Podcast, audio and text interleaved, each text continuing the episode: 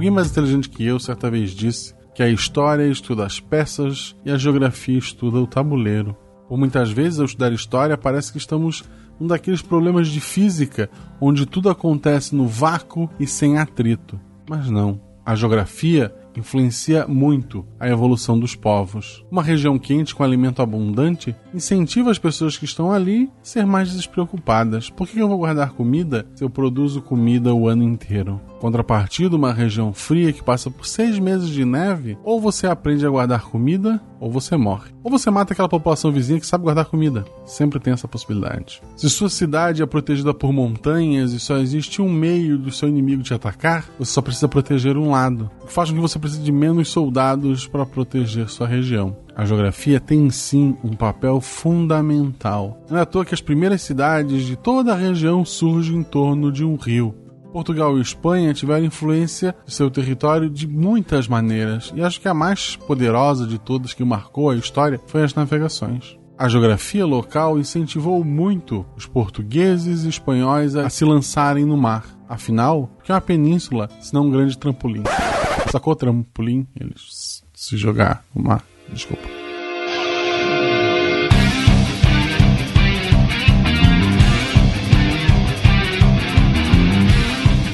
Pessoas, aqui Fernando Malto Fencas, diretamente de São Paulo, e hoje desvendareis, e o nome é de fato Portugal por conta de Porto e Cali. Sempre aprendi isso no colégio, sempre tive curiosidade pra saber se era por isso mesmo. Cadê a Dani pra responder? A Dani, Ah, que, que, a Dani que que é é boa. A Dani que é boa nessa. É verdade. Olá, aqui quem fala é o CA, diretamente de Praia Grande, São Paulo. E me convidaram para uma tal de suruba. Não pude ir, Maria foi em meu lugar. Aqui é Matheus, professor amado diretamente da Boneca do Iguaçu, e eu estou gravando esse podcast regado a bacalhau e a vinho do Porto. Olha que beleza. E eu ainda não me acostumei com boneca de Iguaçu. Eu Boneca do Iguaçu, meu novo feudo. Oi, gente, aqui é a Deb Cabral e eu tenho certeza que eu só vim falar aqui hoje por conta da minha linhagem. Vamos falar da minha família, não é mesmo? Beleza. e pra falar também, né, que é um, só um, um complemento pro cast de língua portuguesa, né? Ah, verdade, verdade. Se você não ouviu, vai ouvir. Se você já ouviu, ouve de, no- ouve de novo. Ouve de novo, é isso aí. Ouve de novo. Vai se lascar, gente. Assassinando a língua portuguesa é o título. A especialista falou óbvio tá liberado.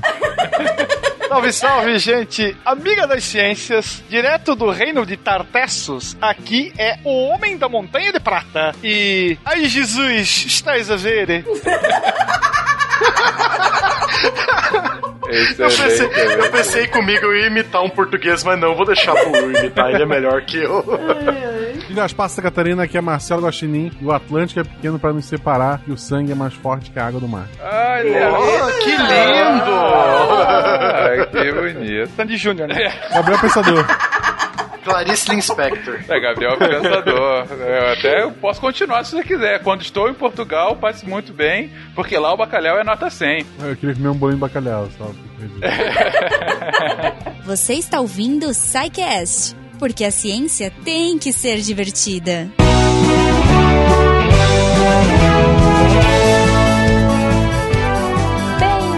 Bem-vindos, gajos e gajas, a mais uma sessão de recadinhos do SciCast.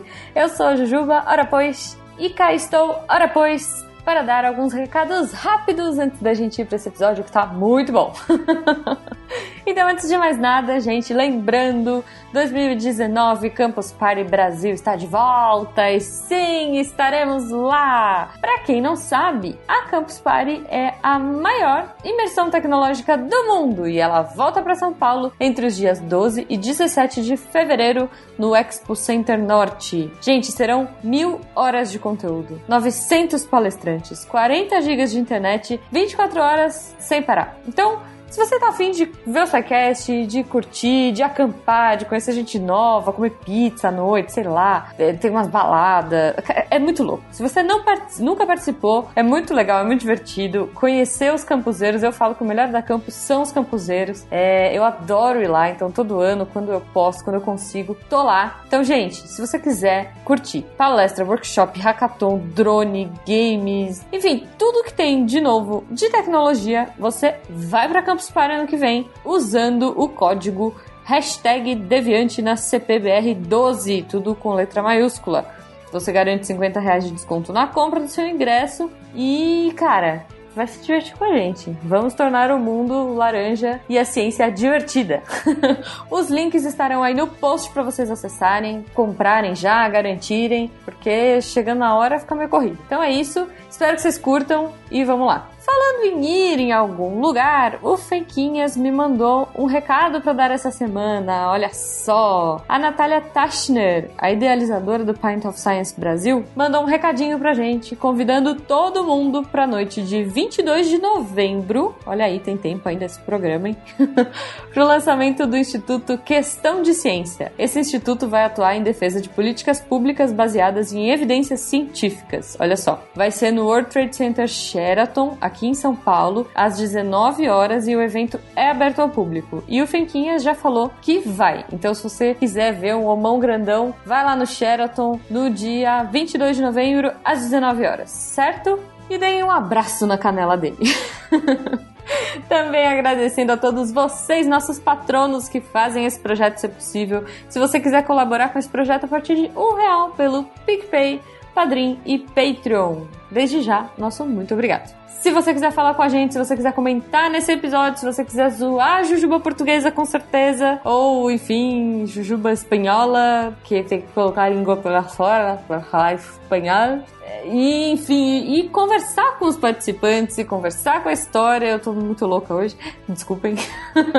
Vocês podem entrar aí no post deviante.com.br, acha o episódio, vai lá no post, comenta, vocês vão com certeza receber GIFs do William, comentários do Barbado. O pessoal é super solícito, super gente boa. E essa interação com vocês é muito legal. E claro, seu comentário pode ser lido no Derivadas. Se você quiser uma coisa mais fala que eu te escuto, mais intimista, você pode mandar um e-mail pra gente no contato arroba secast.com.br. Ah, pessoal, antes da gente ir pro episódio, mais um detalhe. Não se esqueçam que semana que vem a gente tem o aniversário do SciCast. Sim, faremos 5 anos. Então, já que a gente gosta de presentear vocês, que tal um SciCast todo dia? Será? Então é isso, gente. Vamos agora pro episódio. Eu já peguei aqui o meu pastelzinho de Belém. Já peguei o meu vinho com leite condensado. Mentira, eu não bebo, mas é só pra. Enfim, entendedores entenderão. Vamos pro episódio. Beijo.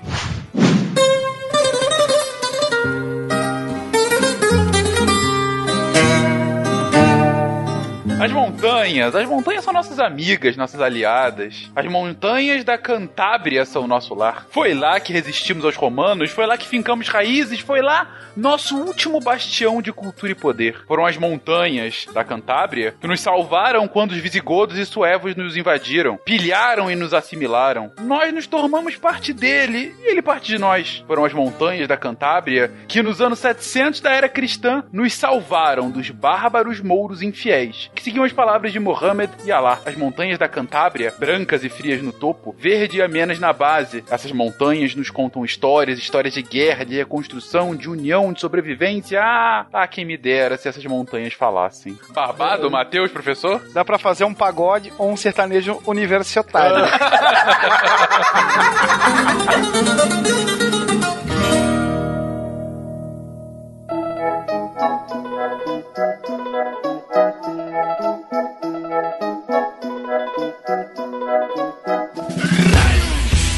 Queridões, vamos falar sobre a Península Ibérica. Olha a emoção de estarmos nos aproximando da nossa história, da história brasileira, porque hoje falaremos do que foi antes e o que acabou se tornando os reinos de Portugal e da Espanha. Hoje falaremos sobre a história e a gente vai dar uma passada bem rápida sobre quem esteve nessa península ao longo dos séculos, por que se tornaram os reinos dessa forma e como chegaram a ser as duas principais potências do mundo no século XV e no século XVI. E para começar, gente, quem estava na Península Ibérica no início dos tempos? Finalmente, né, Fincas? Vamos falar da Terrinha? Finalmente vamos falar da Terrinha, né? Bom, Península Ibérica, né? Falamos dela várias vezes no nosso cast de invasões bárbaras, até no cast de Roma, né? A Península Ibérica sempre foi um centro territorial muito importante para a Europa Ocidental, né? Então, só para relembrarmos, né, porque não é o objetivo do cast, né, ter toda uma história desde o zero desses dois países, é só relembrar essa parte e falar mais da Idade Média. Então, nós temos o, os historiadores e arqueólogos, eles têm um ponto de partida para estudar a história da Península Ibérica a partir dos celtíberos. Os celtíberos, eles foram os primeiros, né, pelo menos até agora, né, que nós descobrimos, eles foram os primeiros habitantes, de fato, da Península Ibérica e eles são descendentes dos povos celtas, né? Então você pode até ver o nome, né, celtíberos, os celtas da Ibéria, né? Então tem uma, uma mistura aí.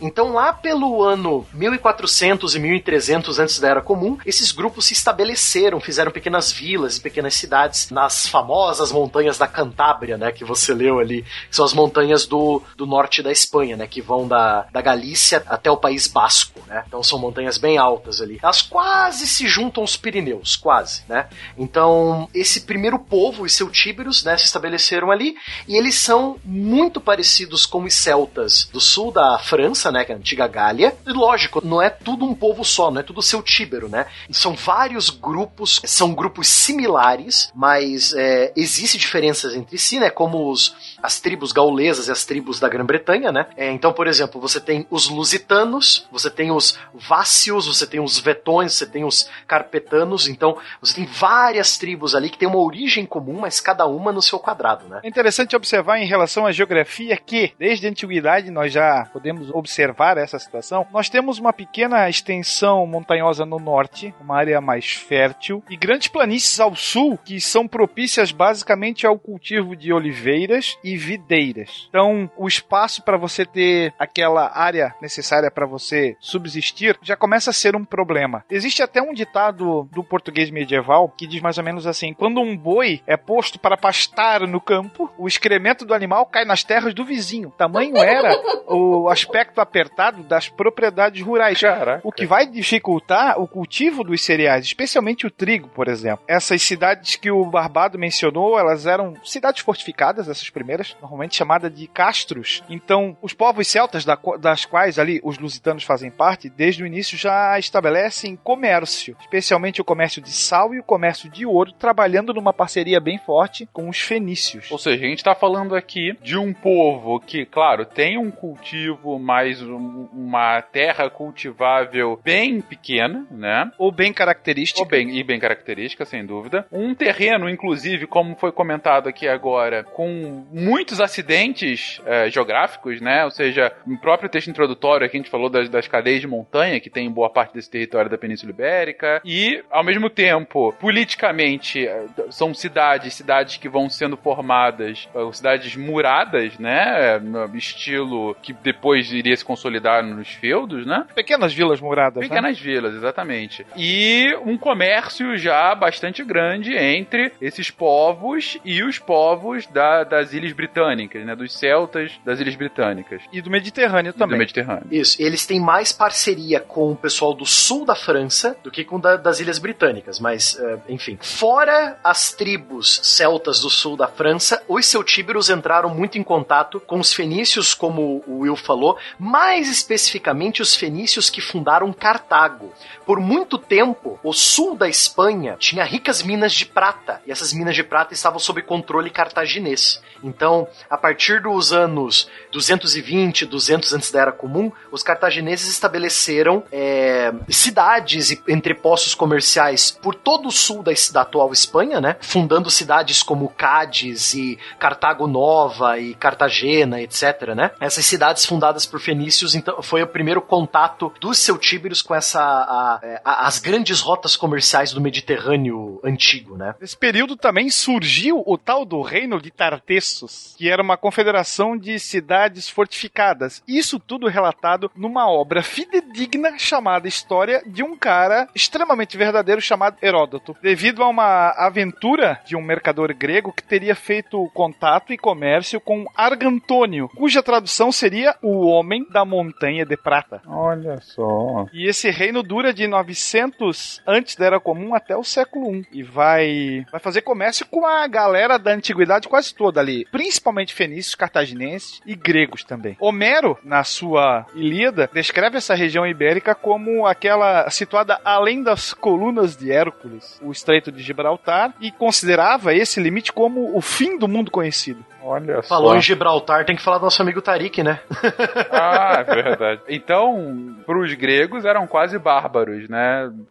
Assim, então, além do que a gente conhece como um mundo civilizado. Eles estão na beira do mundo, conhecido pelos gregos. Eles estão na beirada ali. Tipo, de um lado tem o seu Tíbrios, do outro lado tem a Índia. Esse é o mundo conhecido dos gregos. É é a beirada do mundo. Mas é claro que isso tudo vai mudar quando chegam nossos amigos romanos, né? ah, com certeza, né? Os romanos sempre estragam com a festa de todo mundo, né? Anda a bater, anda a bater, anda. Tu bates bem, perdemos que se foda, anda. Qualidade, vai, qualidade. Então, né, chegamos ao período romano. Roma e Cartago vão se degladiar por três guerras consecutivas, as guerras púnicas, né? Na Segunda Guerra Púnica, que é a mais famosa, onde nós temos o nosso grande Aníbal Barca, que levou todo o seu exército desde a Espanha, cruzando os Pirineus e os Alpes com elefantes, né, para atacar Roma na sua própria terra, né? O contra-ataque romano foi pesado e toda a região que era controlada pelos cartagineses virou colônia romana. Ou seja, os romanos, além de ganhar uma segunda vez de Cartago, eles ficaram com as ricas minas de prata do sul da Espanha. Então, toda aquela região do sul tem a bandeirinha romana lá agora, né? A capital cartaginesa da região, a cidade de Cádiz, né? Uma das mais antigas da Europa, por sinal, né? A cidade de Cádiz é uma das mais antigas. Foi conquistada durante essa Segunda Guerra Romano-Cartaginesa, né? E ela virou um ponto de expansão da cultura romana na Ibéria. Então, a Península Ibérica, ela é interessante para a história romana pelo seguinte, ela foi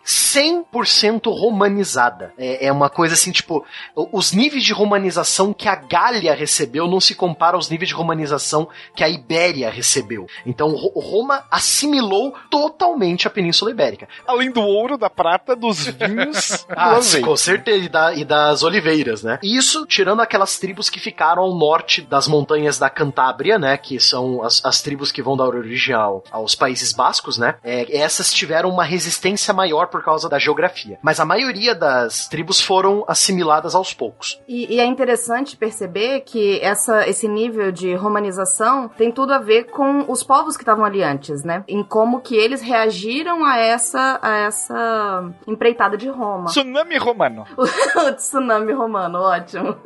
então, os ah, turdetanos, ou tartésios, que ficavam no, no sul ali, no, no sudoeste, na verdade, da península, tinham características muito próximas às da civilização romana. Inclusive, tem testemunho escrito dessa época deles. E é uma característica que podia significar que eles iam colocar uma certa resistência à, à entrada de Roma, mas na verdade significou que eles se adaptaram bem e falaram: não, tudo bem, e vamos entrando, e meio que abriu a porteira ainda mais para essa assimilação de Roma. O que não aconteceu com esses povos mais lá pra cima, né? Sim, principalmente por causa da, da geografia local. A Espanha romana, ela começa no litoral da- das regiões da antiga Cartago, né? E ela vai se espalhando. Lógico, os celtíberos tinham a opção. Ou aceitam a dominação romana, ou partem pra porrada, né? Muitos partiram pra porrada. Então, começa do litoral e vai pro interior. Celtíberos, alguns resistindo, outros já fazendo alianças rápidas e aceitando a romanização, sempre acompanhando esse ritmo militar de operações. As últimas regiões a serem alcançadas pela expansão cultural e militar romana foram do extremo norte, a Galiza, as Astúrias, a Cantábria e parte da Bascônia, ou Vascônia, né? Tanto que essa Bascônia do País Basco não foi totalmente conquistada pelos romanos, né? Então quase tem um quê de Asterix e Obelix ali com eles, né? Que eles resistiram Olha. muito aos romanos, sim. Seriam os Asterix e Obelix do mundo real, né? Sem poção. Sem poção.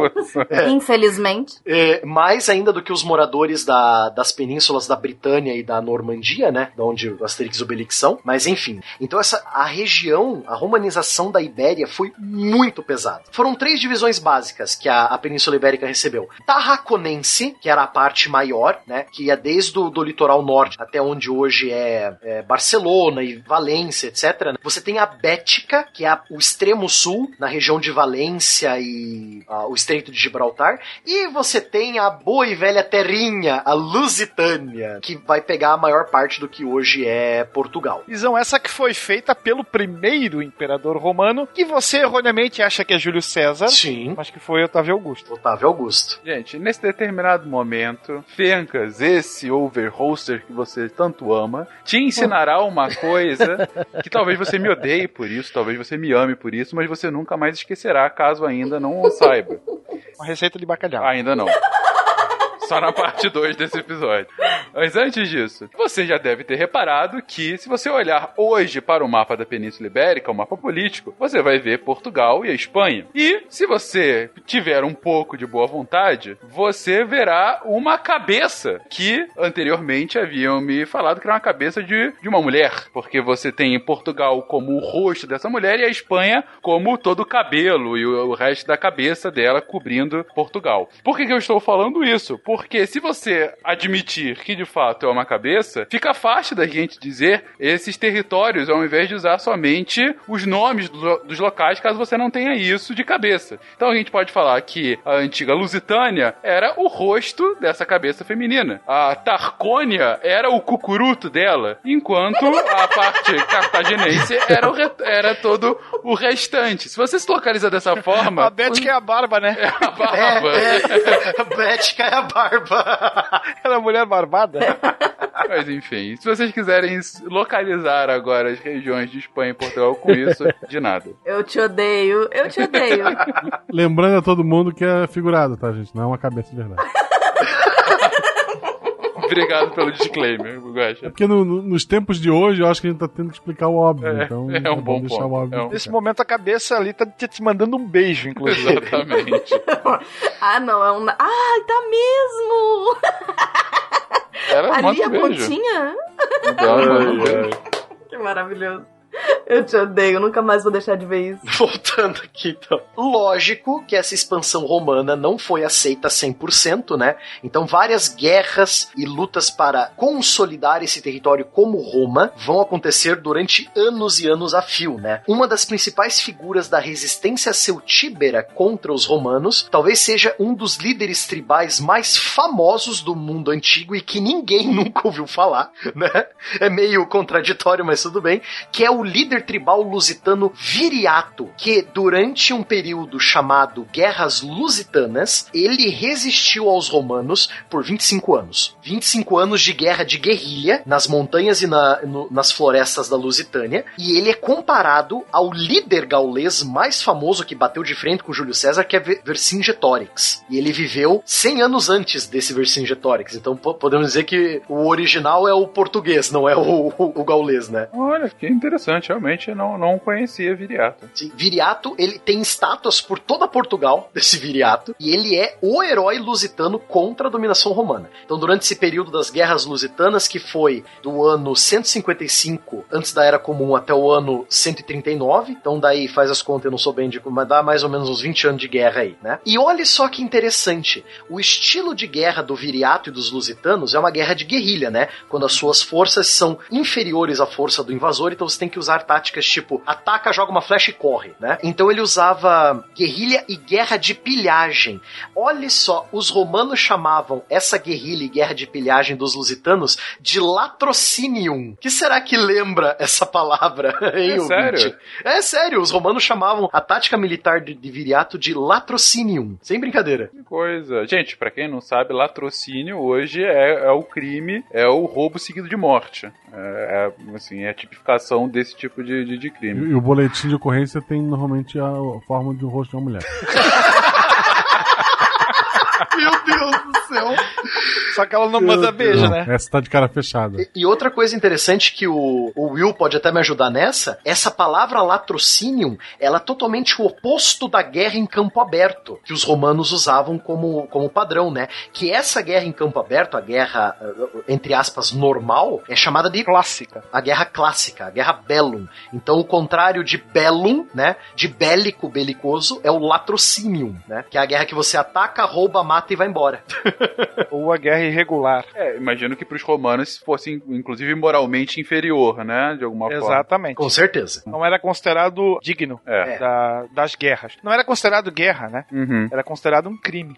Lógico, aproveitando, né, 20 anos guerreando com o cara e nunca ganhando uma batalha em campo aberto, os romanos decidiram por meios mais diferentes de ganhar, né? Então eles começaram a comprar as amizades dos aliados do Viriato, até que em 139 antes da Era Comum, três aliados dele o emboscaram e assassinaram, né? Em troca de proteção e ouro romano. Após a morte de Viriato, os lusitanos perderam qualquer ideia de união e começaram a debandar e aceitar o domínio romano de suas terras, né? Mas por 20 anos o cara resistiu até, né, ser traído. Vale também ressaltar aqui a mesma situação lá da vida de Brian, né? Afinal de contas, o que que os romanos nos trouxeram? falando isso da, da Ibéria, né? E aí nós temos sim construção de várias cidades, nós temos termas, fóruns, é, estradas que ligavam essas cidades é, e que ligavam também a Roma, estradas pavimentadas, pontes, aquedutos, o latim como língua oficial. Malditos romanos. Malditos romanos, Bloody Romans. Oh, oh! Anda a bater! Anda a bater! Anda! Tu bates bem! Perdemos que se foda! Anda! Qualidade! Vai! Qualidade! Então, assim, a Península Ibérica passou a ser um território diretamente controlado, administrado e influenciado pela cultura romana. Tanto que, olha só, tava, é, é, ela, ela quase virou um puxadinho da Península Itálica. Porque, pra você ter ideia, tava tão integrado que três dos mais famosos imperadores romanos, que é o imperador Trajano, Marco Aurélio e Adriano, eles vieram da Península Ibérica. Eles eram hispânicos, né? Que é o nome da região toda chamada de Hispânia, com H na frente. Sim, sim. É, e imagino que a partir daí a própria região tem uma, uma influência, mas ela é bastante influente politicamente na, na- nessa vida romana, né? Digo, ela tem uma preponderância, não é uma região qualquer. Ah, sim, não, ela, ela se tem- enxerga como romana, né? Sim, ela se enxerga. Ah, é só nós lembrarmos do bom e velho filme do Gladiador, né? Quando ele é preso lá e vira gladiador e vai lutar no, no Coliseu. Não tem o menininho lá, o Lúcio Vera, que vai perguntar: Ah, é você que chamam de o espanhol? Ou melhor, o espanhol, né? O espanhol, Porque exatamente. o general Máximos, ele vem da Espanha, né? A terra dele é da Espanha. Aquela cena que os caras vão matar a mulher e o filho dele é na Espanha, né? Aquela grande Sim, plantação. sim. Que ele fica sempre passando a, a mão na plantação, né? Lembrando Isso. coisas Uhum. e tudo mais. É verdade. Caramba. Plantação essa que não funcionaria, pelo menos no trigo, que o local não é propício pra ir. Ah, mas se esse fosse o único erro histórico do filme, né? O erro. Eu sei que os romanos inventaram o jeans. Ó, Mas tem um negócio bacana desse filme que eu uso como exemplo pros meus alunos quando eu vou falar da questão da escravidão na antiguidade. Eu sempre falo que o Máximos tem um seguidor, né? Um homem que tá sempre atrás dele. E no filme dá a entender, e aí aquilo é mais ou menos como era, ele é escravo do Máximos. Né? Então ele tem uma dívida de escravidão com o Máximos. A escravidão na Roma, ela era bem diferente do que a escravidão moderna, né? Então você tinha certos laços de fidelidade entre o escravo e o seu, vamos dizer assim, com muitas aspas, gigantes proprietários, que levava, por exemplo, uma fidelidade do escravo segui-lo e tentar defendê-lo, né? E a tática dos romanos na Península Ibérica vai ser a, a tática do dividir para conquistar. né? Então a gente divide, dá cidadania para uma parcela da população, a outra, a outra parte da elite a gente deixa ali como inimiga, e aí eles vão se debater, e aí depois a gente vem e só domina, como acontece na vida de Brian, não é? Também. Verdade. Bom, é, resumindo a nossa história até aqui. Tinha povos locais, os celtíberos. Os celtíberos eram considerados povos. Considerados não, eram povos antigos, povos esses, inclusive, que entraram em anais históricos gregos e que tinham um comércio contínuo com o sul da França, com o Mediterrâneo, com as ilhas britânicas. Esses celtíberos, então, quando da expansão romana são invadidos por esses romanos, até resistem momentaneamente, mas acabam derrotados. Mais do que derrotados, assim como outros territórios acabam assimilados por Roma, e assim, quando assimilados, acabam se constituindo parte desse Império Romano e uma parte bastante interessante, bastante importante. E a partir daí eu pergunto, gente, mais uma hora Roma cai. E o que acontece com a Península Ibérica? Então, a queda de Roma, né? Lembrando o, o ouvinte que nós temos um, um programa só sobre invasões bárbaras e nossa trilogia de Roma, né, Fencas? Tem que lembrar isso também.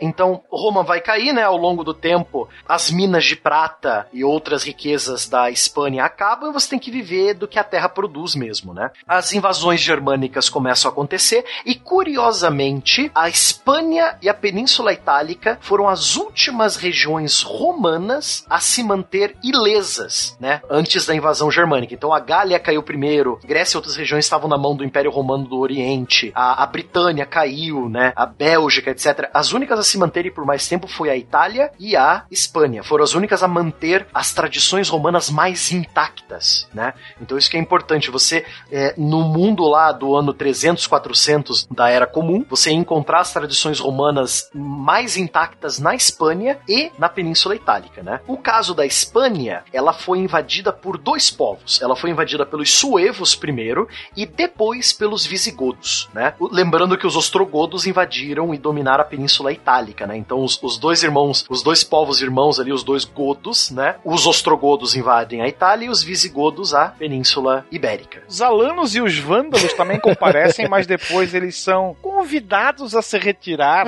pelos outros. Sim. Só fizeram baderna lá, né? Um bando de vândalos. O- os vândalos, se eu não me engano, eles, eles pilham tudo que eles podem pilhar pela, pela Península Ibérica. Aí eles atravessam o Estreito de Gibraltar e dominam todo o norte da África romana. É Aí o bonde sem freio. Ah, vamos lá, deixam tudo pichado. Essa galera. Quebra lixeira. Quebra lixeira, exatamente. Enfim. Essa coisa da Península, da Península Ibérica ser um dos últimos bastiões da cultura romana vai explicar como e por que os visigodos aprenderam tanto da cultura romana, como que os visigodos assimilaram tanto de Roma, né? Porque a Península Ibérica já era romana, né? Ela era quase como uma, uma Itália 2.0, né? Nessa época. É, e guardadas as devidas proporções, o estilo de vida romano se mantém, mesmo com a presença dos bar, bar, bar, bar, bárbaros, Uhum. que vão acabar adotando também esse estilo de vida aos poucos. Sim. A gente fala um pouco sobre esse processo, mais uma vez, nesse cast de invasões bárbaras. Gente, caso vocês ainda não ouviram, sugiro fortemente que ouça que é um cast excelente para explicar todo esse processo. E no cast de língua portuguesa, eu tô fazendo uma relação aqui com os meninos falando, que é o que acontece com a língua também, né? Porque você tinha as línguas que vinham antes, aí elas são assimiladas pelo latim. Quer dizer, o latim domina, elas influenciam e tal, mas o latim domina. E depois chegam essas que não sobrepõem-se ao latim, mas pelo contrário, né? Elas vão se adaptando ao latim, trazendo as influências dela pro latim e não tomando conta. Isso que nós nem chegamos nos árabes ainda, né? é, é, exatamente. O ponto aqui, né, Deb, é o latim continua meio que como a base, mas esses novos povos acabam trazendo novas expressões, novas palavras, né? Sim, que é o que os meninos estão trazendo, né? Da questão da cultura. Não é que eh, eles não chegam, eles se adaptam à cultura e ficam, né? Exatamente. A língua é muito. Também um novo convite, se não ouviram ainda, o primeiro cast da história da língua portuguesa que a gente fala exatamente sobre esse processo, gente. Sim. Bom, o primeiro povo que eu falei aqui foram os suevos, né? Eles fizeram um pequeno reinado no que seria a região noroeste, o que nós chamamos hoje de Galiza, norte de Portugal e noroeste da Espanha, né? Então, os suevos ficaram por ali, invadiram, pilharam, falaram, ah, quer saber, vou ficar por aqui. Logo depois vieram, como uma grande avalanche, os visigodos, que tinham sido expulsos da região de Tolosa, no sul da França, pelos francos. Então, para o ouvinte entender, os visigodos estavam vindo da França, eles tinham se estabelecido no que hoje é o sul da França, ali onde é a cidade de Marsella e Toulouse, é, só que os francos estavam vindo já no encalço deles e falaram, aqui não, bichão. Aí já jogaram os visigodos mais para baixo, né? Teve uma época que os visigodos controlavam ao mesmo a Península Ibérica e o sul da França, mas o sul da França rapidamente caiu em mão dos francos e eles se estabeleceram ao sul dos Pirineus, né? Os visigodos rapidamente venceram os remanescentes romanos, tomaram a atual Barcelona, tomaram Tarraco, tomaram Toledo e Sevilha, né? Então eles fizeram toda essa linha, assim, todo o, o, o meio sul da Espanha e Portugal era visigodo, né? Fatiou, passou. Fatiou, passou, exatamente. Se vocês quiserem usar o mapa da, da cabeça, mais uma vez, nesse momento os visigodos têm a cabeça quase toda, que não a testa e o nariz. Isso. O que significa que é boa parte de, do atual Portugal, né? O de Portugal, exatamente. É. É o sul do Rio Tejo. O sul do Rio Tejo é. O, o resto de cima, tecnicamente, é para ser ainda alguns remanescentes romanos e alguns bascos e suevos, né? E eles tomaram Toledo como sua capital. Eles vendo o quão forte a cultura latina e a religião cristã era na península, né? Em vez de forçar a sua própria religião e cultura na Espanha, os visigodos resolveram mesclar tudo, né?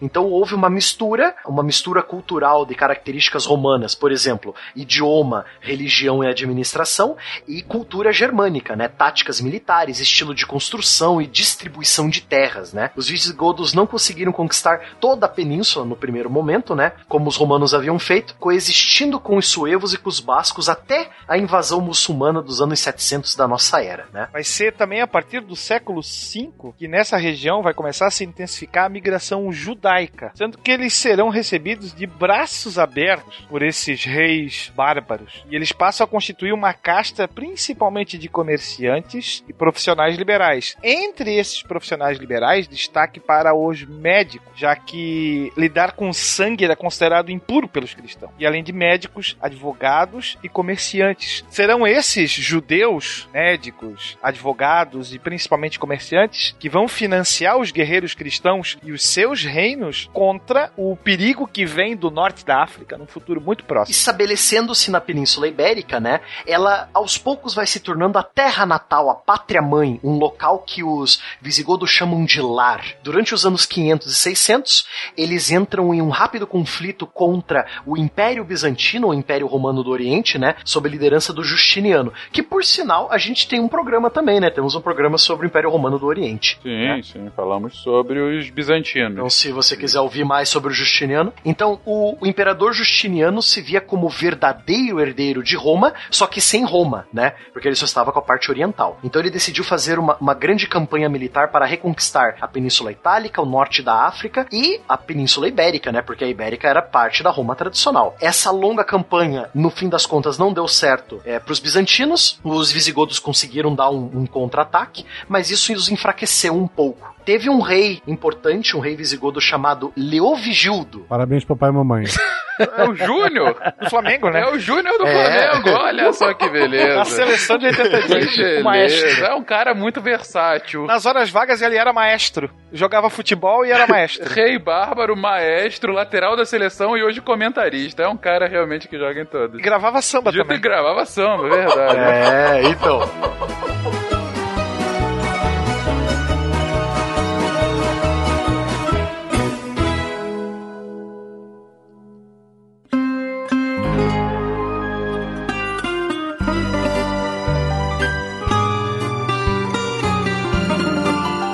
Sobre o início de Leovigildo. O reinado de Leo, Leovigildo, que foi de 569 a 586, ele consolidou o poder local visigótico, né? Ele começou a fazer uma força militar experiente, reconquistou a, a faixa litorânea perdida para os bizantinos, anexou os suevos e os bascos, né? Finalmente finalizando a conquista do norte da península. E revoltas de nobres e tribos rivais sempre apareceram durante seu reinado e questionavam sua, sua autoridade, né? Inclusive uma guerra civil contra seu próprio filho e co-governante, Hermenegildo. Então, né, o Leovigildo e o Hermenegildo, pai e filho brigando, que foi derrotado, por sinal ele derrotou o próprio, derrotou e matou o próprio filho em 1585, né? Na época era considerado morte natural. Morte natural, sim, Sempre. lembrando, né? No, no registro médico estava morte natural. Leovigildo, é, aproveitando esse, depois de tantos conflitos, né, decidiu estabelecer uma paz em suas fronteiras, primeiro casando-se com uma princesa franca, firmando um acordo entre os dois povos, né, entre os Pirineus, é, fundando novas cidades, tornando-se o primeiro rei germânico da Espanha a criar novas cidades, não só ocupar e, e remasterizar cidades romanas já existentes, né? Isso é, é importante É. lembrar as pessoas que é, o casamento tem que ser com uma pessoa franca. Que a mentira ela acaba. Foi ruim. Muito bom. Ele tinha um outro filho chamado Recaredo, e ele terminou toda, toda a reforma que o pai fez, e até aliando-se ao Papa em Roma, porque antes os visigodos eles eram cristãos arianos, que era um tipo de cristianismo antigo, que não era pregado pela Igreja Católica de Roma, né? Então, já que já estou aliado com os francos, não custa nada estar aliado com o Papa. Então ele eh, se torna o primeiro rei católico da Península Ibérica, convertendo os visigodos a um reino é, eu- é um reino católico na Europa Ocidental e é um dos reinos mais fortes da época, né? É, tipo, eles e os francos. Eles tinham um sonho, é recriar o Império Romano também, né? Bom, já que eu sou católico, aceitei o Papa, já tenho uma ideia do que é Roma, eu posso ser Roma também, né? Então, os visigodos se consideravam herdeiros diretos de Roma também, né? Eles queriam mais, queriam tudo, né? Sim, aí você vê bem o que a gente tinha falado anteriormente, né, Barbado? É essa questão da assimilação, de fato. Não eram mais conquistadores, não era, não. É parte daquela, daquele império glorioso já. Eles fazem, aquela cultura já era deles. Sim. E outra coisa, no seu batismo, Recaredo pede para mudar de nome. Ele muda para Flávio, um nome tipicamente romano, né? Afinal de contas, né? E diz ser sucessor direto de imperadores romanos. E que ele fala: seguinte, a herança romana é minha. Então você tinha três caras disputando. Você tinha o Império Bizantino, o Reino dos Francos e agora o Reino dos Visigodos disputando essa herança romana. Só que o sonho visigodo não durou tanto tempo, porque veio, como o Will disse, né, a ameaça do norte da África, os árabes e berberes. É islâmicos, né? Então você tem a grande invasão islâmica da Península Ibérica nos anos 700. Ou a chegada da civilização, né? é uma boa provocação, certo?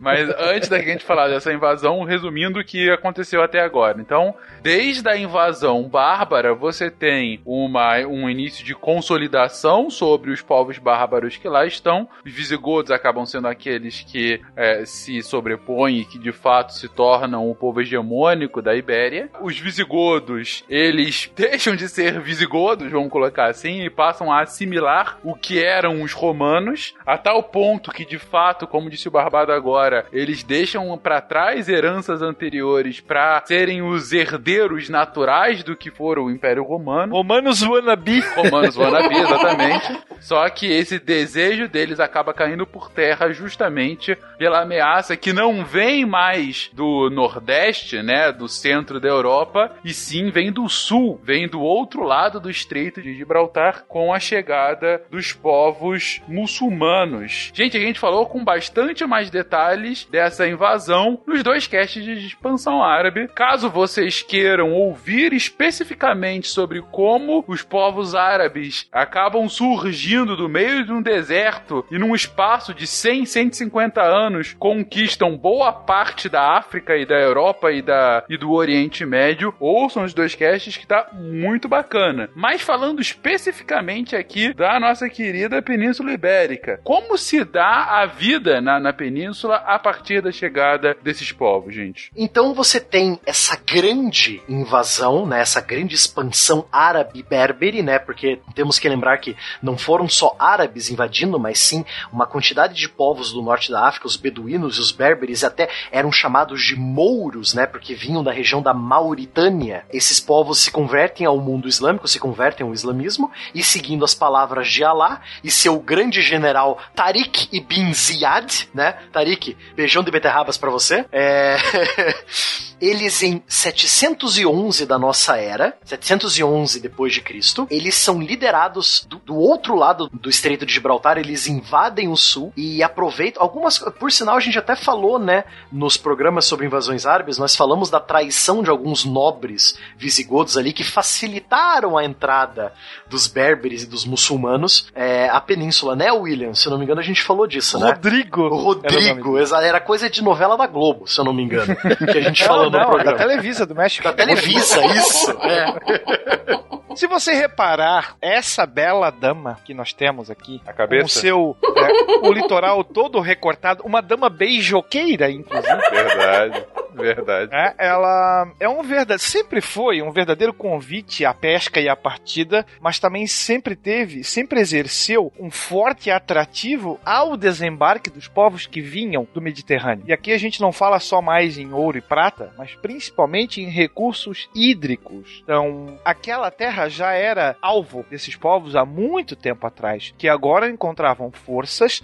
nesse movimento de expansão sob a espada de Alá, para que sim, atravessassem as colunas de Hércules e chegassem onde se pretendia. Essa invasão, ela foi rápida e derradeira, né? É, aproveitando algumas traições entre os próprios visigodos, os, os berberes dominaram rapidamente, uma, quase uma blitzkrieg medieval, né? Dominaram rapidamente a capital, Toledo, que por ter sido dominada, isso é interessante, por muito tempo os remanescentes dos cristãos visigóticos, que vão formar os reinos futuros de Leão, Castela, Navarra e Aragão, eles vão ter um objetivo sempre em mente: retomar Toledo, porque Toledo era a capital visigótica do reino da Espanha. Então, tecnicamente, quem tomasse Toledo tinha a prerrogativa de unir todo mundo e fazer um reino só, o grande reino da Espanha, né? Então, os muçulmanos tomam Toledo, tomam a, o trono visigótico que marca o fim do, do reino visigótico da, da Espanha, né? Tanto que o seu último rei, chamado de Rodrigo, ele morre em batalha contra os invasores do norte da África, a batalha de Guadalete, em 711 mesmo, no mesmo ano da invasão da Espada de Alá, né? Eu, eu não enfrentaria alguém com esse sobrenome, com esse apelido, né? Longe de mim, eu ah, não, sairia mas... correndo, mas enfim. né? Sabe o que seria um bom encontro? Aquele, a Espada de Alá contra o Cavaleiro Negro. não ia ser um encontro muito... Não, não, não, não, não, não. Ele deveria encontrar, se o tempo assim o permitisse, Afonso Henrique, que tinha a alcunha de o melhor cavaleiro do Ou mundo. Os cavaleiros que dizem pois. Olha só. Nós vamos Algo. falar do nosso querido Afonso Henriques. Oh, oh. Anda a bater. Anda a bater. Anda. Tu bates bem. Perdemos que se foda. Anda. Realidade. Vai.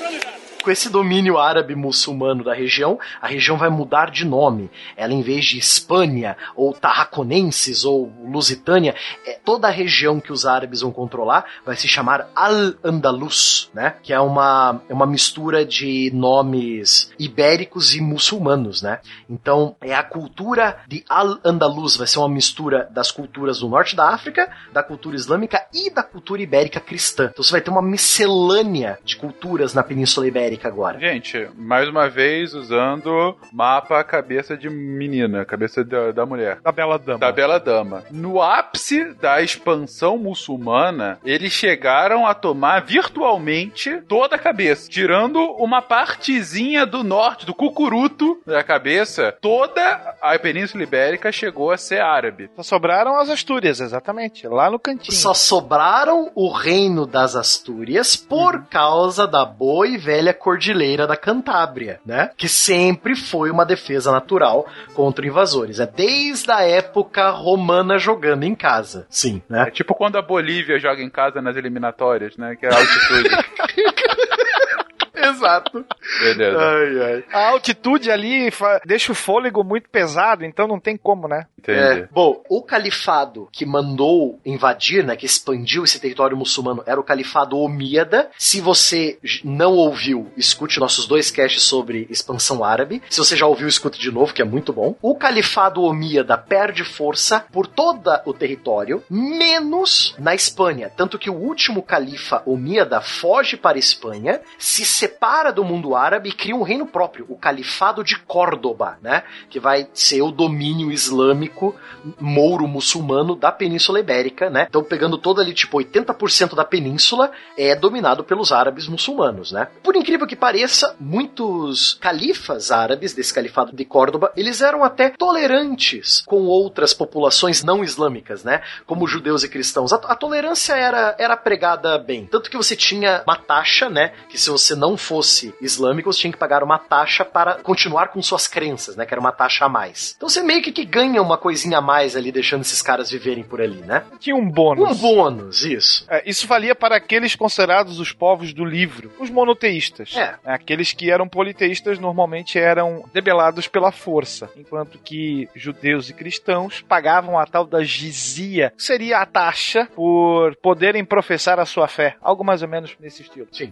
Como nós dissemos anteriormente, apenas o norte sobrevive a essa invasão e você forma um pequeno reino no extremo norte com o apoio de um cara bem conhecido chamado Carlos Magno, que ele vai dar um dinheirinho para esse pessoal resistir à invasão dos infiéis, que é o reino das Astúrias, que só sobreviveu, né, de novo por causa das montanhas da Cantábria. Para entender isso, Barbado, essa, esse apoio do, do Carlos Magno é porque ele estava usando as Astúrias como um colchão entre ele e os francos? Sim, você tinha dois colchões ali, dois, dois estados tampões, né? Dois, duas esponjas ali entre os, os francos e o, os árabes muçulmanos da Península Ibérica. Você tinha o Condado de Barcelona, que era chamado também de Marca de Barcelona, que era, era uma região franca com uma certa independência que servia como né, o, o colchãozinho ali para os árabes não encostarem nos francos. Do outro lado dos Pirineus, você tinha o reino das Astúrias e o reino de Navarra, né, que era dos, dos bascos. Então eles serviam como um estado tampão entre o, o califado e o, o, Império de Carlos Magno. Perfeito. E havia um estado permanente de guerra entre reino, os reinos do norte e o condado de Barcelona e os árabes. Era um estado eterno de guerra, né? Assim como outras regiões no ano, já estamos no ano 1000, tá? No ano 1000, 1030, tá? Estamos na, na alta Idade Média. Ou seja, a invasão que foi lá no final do século 8 já tá durando uns 200 anos. Já, tá, já tem 200 anos que a, o trono de Toledo caiu e que o califado já está bem estabelecido e ganhando dinheiro com as rotas marítimas, né? Que as rotas do Mediterrâneo passam por ali. Você tem também um bom o estabelecimento já do califado como um reino feudal. Porque assim como a gente só imagina que o feudalismo existiu na Europa, os árabes, os muçulmanos, os berberes, outros reinos, eles tinham um sistema de feudos também. No caso do califado de Córdoba, ele era dividido em vários estados vassálicos chamados de taifas. Então você tinha várias taifas e cada taifa tinha um nome da capital. Por exemplo, a taifa de Zaragoza, a taifa de Valência, a taifa de Sevilha, e todas tinham que obedecer o califa em Córdoba. Então você tem toda essa cara feudal já na Península Sim. Ibérica. Ou seja, é, é, é um, um, feudo arrumadinho, né, para essa lógica, mas a lógica hierárquica é, é muito similar, é muito análoga. Sim, muito análoga. Beleza. Por fim, chegamos nos anos 1000, quase chegando aos anos 1100. O que que nós temos? No extremo norte nós temos um reino chamado Reino de Leão, que originou do reino de, das Astúrias, que é, é, é o reino mãe de todos esses que eu vou falar aqui agora, né? O Reino de Leão, o Condado de Castela, não era um reino ainda, era o Condado de Castela, o Reino de Navarra e Pamplona, que era dos bascos, e os condados de Zaragoza e Barcelona, que formariam um reino chamado Reino de Aragão, né? Aí nós temos o ano fatídico, 1095, quando um papa, um nosso amigo bem conhecido chamado Urbano II começa a gritar: "Deus o quer, Deus o quer" para os cristãos retomarem a Terra Santa, que é a ideia de guerra santa, né? A guerra contra os infiéis, chega nas Ibéricas e fala: Poxa, mas a gente tá guerreando com os caras desde os anos 700 e não era Guerra Santa, agora é. Entendeu? Então, a partir do ano 1095, inflama na Península Ibérica a ideia da Guerra Santa contra os infiéis. Vamos retomar o que os santos visigodos perderam, né? E aí começa o que nós conhecemos como Reconquista. Eu acredito que valha ressaltar que a Europa medieval era, nós comentamos isso em outros programas, um verdadeiro barril de Então nós tínhamos uma situação social cuja desigualdade imperava, nós tínhamos uma mega exploração de camponeses, você tinha brigas entre as próprias famílias nobres e também brigas entre nobres e o próprio papado. E aí você tem aqui, ó, o pulo do gato, do cachorro, de todos os animais dado pela igreja. Focalizar todas essas dissensões e dirigi-las para um único grande inimigo externo em comum, que eram os infiéis. Então você não tem que brigar com seu irmão cristão. Você tem que dar um pau naquele cara que tá vindo de fora. Ele vai destruir a tua família. Ele vai destruir o teu reinado. E ele. Aí você tem toda uma pregação e uma propaganda e uma fake news gigante em torno dos muçulmanos também. E aí, dentro desse contexto, então, o Papa convoca a cristandade, a verdadeira cristandade, para livrar sim a Península Ibérica dos infiéis, fazendo com que levas e mais levas e mais levas de peregrinos para lá arrumassem vão para lá buscando perdão ou conciliação divina, também buscando ali uh, uma vida melhor, talvez uh, economicamente melhor, mas nós também temos nobres que rumam para lá, porque também nessa época ainda valia o direito do primogênito. Era ele que herdava, era o único que herdava. O segundo e o terceiro ficavam a ver navios. Nós comentamos também que normalmente você tinha um cara desses destinado à igreja e o outro teria que buscar fortuna em terras distantes. Ou ficava na reserva, né? É. Portanto, não é só, vamos dizer assim, a plebe que rumou para a Península Ibérica. Nós vamos ter muitos, muitos nobres. Tanto é que a, é, a origem de Portugal e Espanha, é, elas têm origens francas por causa desses nobres que vêm do Reino Franco para auxiliar no combate contra os infiéis que ali estavam. E me corrige se eu estiver errada, gente. Na hora que vem essa esse tsunami, né, de baixo assim, quando vem essa invasão, os nobres estão todos fugindo para cima. Quem pode tá fugindo, não tá ficando por ali para ver o que que acontece, né? O rolo compressor foi impressionante, né? Uh, aqueles que, que conseguiram fugir vão se intocar e se encastelar no extremo norte, protegido pelas montanhas. É, o que eu digo com, com poder, eu, no, eu concordo, é conseguir, mas até para conseguir, você precisava ter uma condição financeira muito melhor, né, do que de qualquer claro, outra pessoa. Exato. Claro, claro. Vale a mesma tática que as legiões romanas utilizavam. Legiões essas que vão fundar o reino de, ou pelo menos a cidade sede de Leão, né? Se eu não me engano, a sétima e a sexta legião, a sexta chamada Legião Vitoriosa e a sétima Legião Gêmea, que vão dar origem, o acampamento militar vai dar origem à cidade de Leão, que posteriormente vai formar o reino de Leão. Qual era a tática? Poupar os que se submetem e debelar os que resistem. E isso os romanos já faziam e os mouros também fazem. Oh, oh! Anda bater! Anda bater! Anda! Tu bates bem! Perdemos que se foda! Anda! Qualidade! Vai! Qualidade! É, só para adicionar o que, que o Spengler estava falando sobre a cristandade e locais sagrados, nós temos que lembrar que existe um local muito sagrado para a cristandade ocidental, que é o túmulo de São Tiago em Compostela, né? Que é, é local de peregrinação desde o ano 900 da nossa era, né? Se eu não me engano, até o, o Will pode confirmar para mim, os Cavaleiros de São Tiago, que é a primeira ordem de, de cavalaria cristã que acontece na Espanha, é por causa de, de São Tiago de Compostela né? Não sei se estou certo Isso. ou errado. Os cavaleiros que dizem ni também. É isso.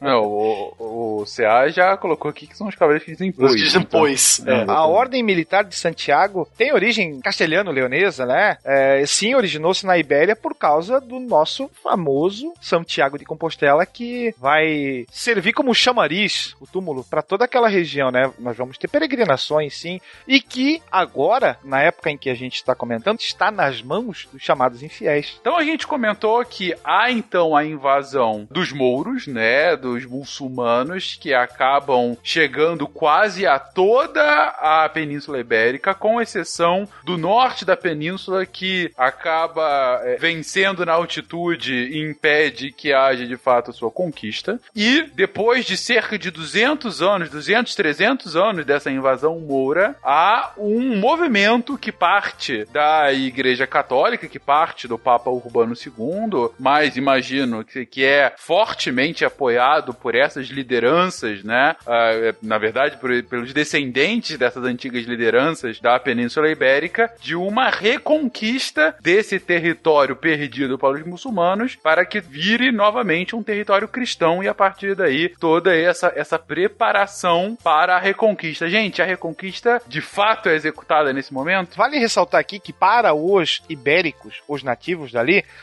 as guerras de reconquista já começam lá em 718, logo na esteira da, do movimento de invasão. O que nós vamos ter agora é aquele chamariz gigante, o chamariz da Europa, para que outros vão a, a, ao auxílio dos seus irmãos cristãos que já estavam dando dura pelo menos 200 anos. Seu ponto aqui é que a reconquista não começa no ano 1000, começa já desde que houve a invasão. A diferença agora é que eles têm um apoio. É o boost. Agora a gente tem, né? Sem dúvida o ponto, então, é, é você tem uma, uma guerra constante, uma resistência, só que chega nesse momento e vem, então, essa pressão do restante da cristandade. E é nesse momento que essa cristandade, de fato, consegue reconquistar aquele território contra os muçulmanos? O Reino das Astúrias, que já era o último bastião cristão da região, começa a receber reforços, sim, e, e você, aos poucos, começa a fazer um movimento de contra-invasão. E aí você passa automaticamente automaticamente a, a empurrar mouros em direção ao sul, aos poucos, e no mesmo tempo que você vai, entre aspas, limpando a região, você vai expandindo o seu próprio território. Claro que essas guerras vão demorar bastante tempo e elas vão abrir vários frontes de batalha, né? Mas a gente tem que levar em consideração também que o próprio califado era bastante dividido e existem conflitos entre os califas. Isso faz com que, aos poucos também, seja fácil você derrotar um e aí, de certa forma, você tem também um efeito dominó. Cai um e na sequência você vai caindo os outros, o que vem a tornar esse movimento de contra-revolução um movimento de sucesso, quase que de imediato, ainda que pouco expressivo, mas a cristandade respira novamente. E aí, com todo esse insuflar de eh, pedidos do Papa, a possibilidade de você conquistar novas terras para os nobres, conquistar terras e títulos, o que era para um nobre que não é herdeiro o principal, então acaba aos poucos se concretizando. E aí tem um ponto que é interessante nesse processo, é, que vai ele acontecer no século XII, que você tem essa luta para a reconquista das terras, né, contra os mouros, contra os árabes, ela está acontecendo também nas cruzadas em relação é, à Terra Santa, e aí vai surgir um mito que vai ser extremamente importante, ele não surge necessariamente na Península Ibérica, mas ele chega rapidamente na Península Ibérica, que é no ano de 1145 a tal da Carta do Prestes João, que é um reino utópico que teria na África, então que vários reis, e depois inclusive até adiantando, a gente vai chegar lá em um outro momento, o próprio Dom Sebastião vai à África para procurar o reino de Prestes João, que seria um reino utópico, onde seria a cristandade pura, onde haveria um, praticamente um paraíso na Terra, e que encontrar este reino de Prestes João e unir suas forças a ele, ajudaria então a, a cristandade a derrotar os mouros. E esse reino, em determinado momento, ele estaria na África, e depois eh, chegam até a considerar ele no começo do século XVI que ele poderia estar na América, ou estaria mais à Ásia. Então ele é um reino no imaginário itinerante, mas é uma lenda extremamente importante que vai servir também de motivação e também até como um ponto de utopia. Embora a palavra utopia vá ganhar o seu significado completo só na obra do Thomas More, a utopia mesmo, século XVI, mas havia este esta ideia, essa projeção de um reino e vai dominar o imaginário medieval de maneira muito forte. O grande rei negro cristão. É, é muito interessante essa história do reino de Preste João que falavam por muito tempo que era onde hoje é, é no sul da Mauritânia, né? Daí depois descobriram que ali era o Mali e aí era, era, era um reino islâmico, não poderia ser. Aí depois jogaram ele lá para onde hoje é a Etiópia. Aí mais tarde jogaram ele para onde hoje é a Índia. O reino de Preste João sempre era um reino itinerante, né? Então eles sempre buscavam e nunca achavam o reino de Preste João. Né? As Astúrias começam esse movimento de expulsão, crescem e vão conquistando terras cada vez maiores e com a morte dos seus líderes, nós começamos a ter uma divisão. Né? Afonso III era o líder principal, que quando falece, faz com que as terras conquistadas, as terras originais das Astúrias e mais as terras conquistadas, fossem divididas entre os seus três filhos. E a gente tem três regiões sendo formadas: as Astúrias propriamente ditas, a Galícia ou a Galícia e o Reino de Leão. Cada um desses herdeiros, não mais o mais velho apenas, né? Mas cada um dos três vai receber um pedacinho. O que não vai representar muita coisa, porque no normalmente um dos reinos acaba anexando os outros dois. Mas o ponto aqui é, com a, as, o início dessa vitória das Astúrias sobre as forças mouras, uh, você acaba tendo uma subdivisão e reinos menores vão se formando, ainda que aliados contra o inimigo maior, que são os muçulmanos, eles ainda assim têm subdivisões, eles têm... Você tem suzerania e vassalagem entre eles. Né? Ah, né? sim, sim, perfeito. E quando que efetivamente eles conseguem uma expulsão completa muçulmana. Isso ainda vai demorar um pouco? Um pouco, só só 500 anos. Ah, então tá, tá tranquilo. a última cidade islâmica a cair na Península Ibérica é Granada, em 1492. Ao mesmo tempo que nosso querido amigo Cristóvão Colombo está descobrindo as Índias Ocidentais, o último reino muçulmano, o reino de Granada, cai e a reconquista é oficialmente terminada. Então ela começou no ano 1000, 1090, 1100 e vai acabar só em 1492. É um Caramba. processo longo para Dedéu. Sim, mas ainda assim, nesse meio tempo, você tem é, é, também não é que cai em 1492 e, e, era tudo e ficou nada depois. Não, você vai tendo uma, uma reconquista aos poucos, né? Mais e mais territórios vão sendo tomados. Como que isso vai sendo organizado a partir daí, gente? O Will já comentou sobre essa subdivisão dos reinos, mas como que é, esses reinos vão se consolidando ao longo desses séculos? O problema dos reinos, dos reinos católicos da Ibéria é a competição não contra os árabes, mas entre si. Lembra, Fencas, que eu falei do trono em Toledo? Que quem dominasse Toledo primeiro iria se conclamar o herdeiro do reino visigótico e ter o direito de unir todo mundo no reino só? Então, além deles combaterem os árabes para dominar terras, que era, era né, a reconquista, reconquistar terras, eles competiam entre si para saber quem ia ser o primeiro a tomar Toledo, né? Que daria legitimidade a esse reino de, né, não, eu sou o principal entre vocês porque eu dominei Toledo. E Toledo é a nossa capital histórica, então vocês têm que me obedecer. Então, além de combater os árabes, eles tinham que combater a arrogância deles mesmos também, né? Então você tem essa confusão da arrogância. Então você vai ter muita briga de filho com é, pai com filho, de irmão com irmão, né? Brigas até quase como guerras civis, né? Guerra de, em vez de combaterem os muçulmanos, eram cristãos contra cristãos, né? Para saber quem ia ficar com a hegemonia cristã da Península Ibérica. Isso ajuda a explicar o porquê tanto tempo vai se levar para que a reconquista possa ser consolidada. Então, enquanto uh, os problemas domésticos ocorrem, os mouros estão ali assistindo de camarote comendo pipoca, entende? Você não tem uma união. O único ponto de união é a cristandade, só os laços de parentesco aqui não valem muita coisa, até porque é irmão é, puxando o tapete do seu irmãozinho mais novo, do seu próprio pai. Como é que o Guaxá falou que pai matar filho é morte natural? É isso, Guaxá? Morte natural. então você tem a divisão nos quatro reinos principais. Você vai ter o reino de Leão, o reino de Castela, o reino de Navarra e o reino de Aragão. Esses quatro vão empurrar ao mesmo tempo uns e os outros e vão empurrar os árabes mais ao sul possível. Por isso que demorou mais de 400 anos a reconquista, Fencas. Porque além de brigar com os árabes, eles brigavam entre eles também, né? É ótimo isso, né? Temos aqui um grande inimigo. Qual vai ser a nossa prioridade? Tipo, Salo, não, nos matar primeiro. Exato. É, é, prioridade sendo sempre algo para salvar o mundo. A humanidade nunca decepciona. Nunca, nunca, nunca. A união faz a força? Duvido. Deve ser papo de comunista. Exato.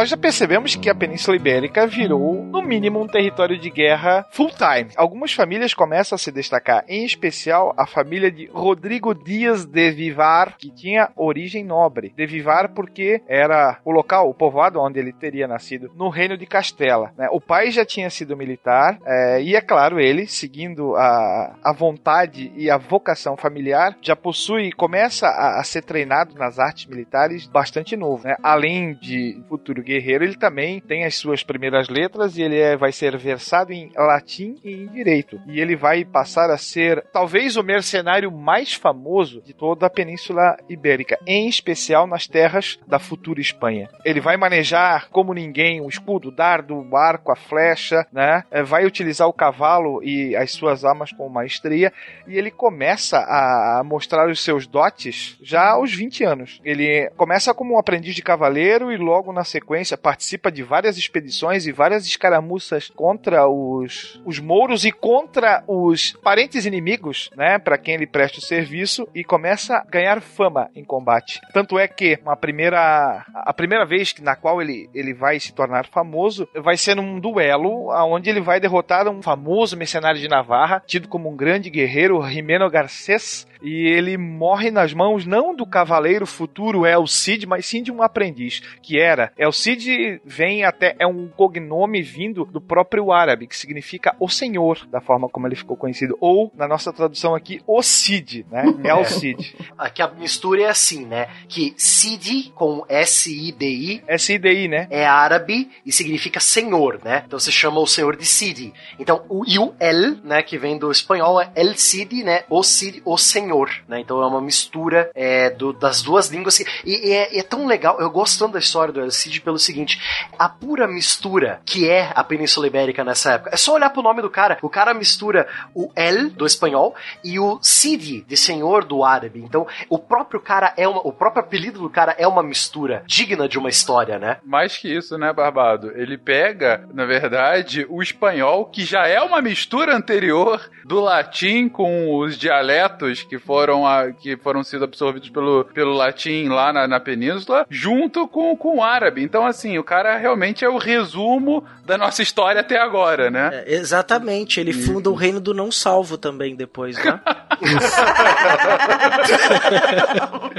ah, sim, verdade. Isso, só alguns séculos depois. Ele também passa a atuar ali nas guerras entre os reinos cristãos, especialmente entre Castela e Leão. Ele se torna o líder militar castelhano. Com a vitória de Castela, ele também passa a ser utilizado como um emissário real. Ele é quase que um juiz itinerante para tentar resolver os conflitos, especialmente de terra, e as disputas que haviam entre a igreja nesses territórios. Só que essa burocracia do reino não era muito a vibe dele. O negócio dele era guerra. Era estar presente, era menos juiz e mais porrada. Entendi. Mas então, o cara era um filho de rei. Rei não, de nobre. Um filho de nobre, ok. Ele era da nobreza. Amigo de, amigo de reis. Amigo de... Amigo dos príncipes também. Amigo de príncipes. Um nobre com grandes habilidades de combate, né? E com, aparentemente, com um carisma interessante o suficiente para que sua história tenha chegado até aqui, né? Extremamente impulsivo. Extremamente impulsivo. Mas qual foi, assim, é, é interessante, qual é a importância histórica, de fato, do, do LCD? Ele acaba sendo considerado o guerreiro perfeito. E você tá num contexto de batalha contra os infiéis. E é ali que ele vai se destacar também. Tanto é que parte do nome, do apelido dele, é dado pelos inimigos, se você parar pra pensar. Ele não tinha um, um rótulo vexatório ou um xingamento. Eles chamavam ele de senhor, que é um tratamento extremamente respeitoso. Verdade. Os próprios inimigos encaravam ele dessa forma. A própria descrição é um próprio super-herói, né? É um paladino. Sim, é um paladino. Paladino. Exato. Briga bem, tem carisma alto. É paladino. El Cid foi para a Península Ibérica o que Joana d'Arc foi para a França. Olha é simples só. assim de entender. Que comparação boa. A diferença é que a Joana era um estandarte e o Elcide era a espada. Era o porradeiro mesmo, Sim, exatamente. Tanto é que é por isso que ele vai ser expulso de vários reinos, por causa dessa impulsividade porradeira. E ele vai conquistar vários inimigos por isso também. Então esses caras não precisavam fazer muito esforço para que ele fizesse alguma caca e acabasse banido de, desses diferentes reinos. E aí ele passa a se tornar um mercenário também, inclusive prestando serviços para os árabes. Há tanto que ele vai ganhar o governo de uma taifa árabe, que é a taifa de Valência. Ele vai virar príncipe de Valência por três, é, por três não, por cinco anos. Ele vai ser governante de Valência. Por Caramba. causa desse serviço que ele fez para os árabes. Ele foi de estudante de direito e artes e artes militares para campeão, né, que é, é o, era um outro apelido dele também, é El Campeador, né, o grande campeão. Grande campeão, né, né? Para os reis cristãos, ele vai, vai ser juiz itinerante, vai deixar todo mundo pé da vida, vai trabalhar para os árabes, vai virar príncipe de Valência. Olha o currículo do cara. Coisa, cara. Eu, eu tô pensando aqui, ainda bem que virou El Cid, né? Porque fosse só no espanhol ia ser zoado demais. Quem é ele? El Senhor. Que coisa mais bizarra, né? Jolo no conoco, senhor. É, exatamente. Com um grande nariz.